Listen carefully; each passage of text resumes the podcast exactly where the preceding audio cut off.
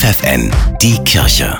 Regional. Für die Region Göttingen mit Steffi Behmke. Die Caritas-Kontaktstelle in Duderstadt will Menschen dabei helfen, Wasser- und Heizkosten zu sparen. Wer möchte, kann sich montags bis donnerstags von 9 bis 16 Uhr in der Marktstraße beraten lassen. Auch wer Fragen zur Nebenkostenabrechnung hat, ist in der Beratungsstelle willkommen.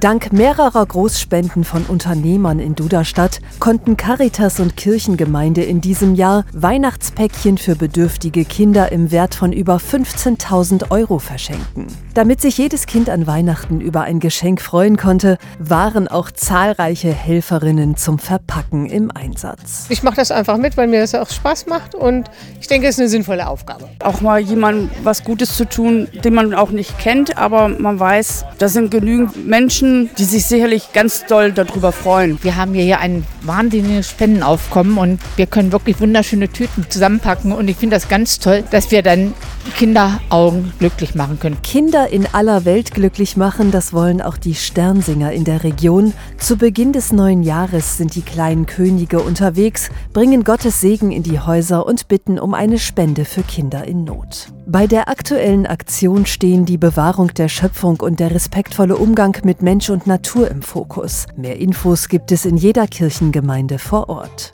Einen Jahreskalender gestalten, Wintertiere basteln und Pizza backen. Dazu lädt das mobile Familienzentrum der Caritas in Nordheim im Januar ein. Alle Termine und Orte findet ihr online.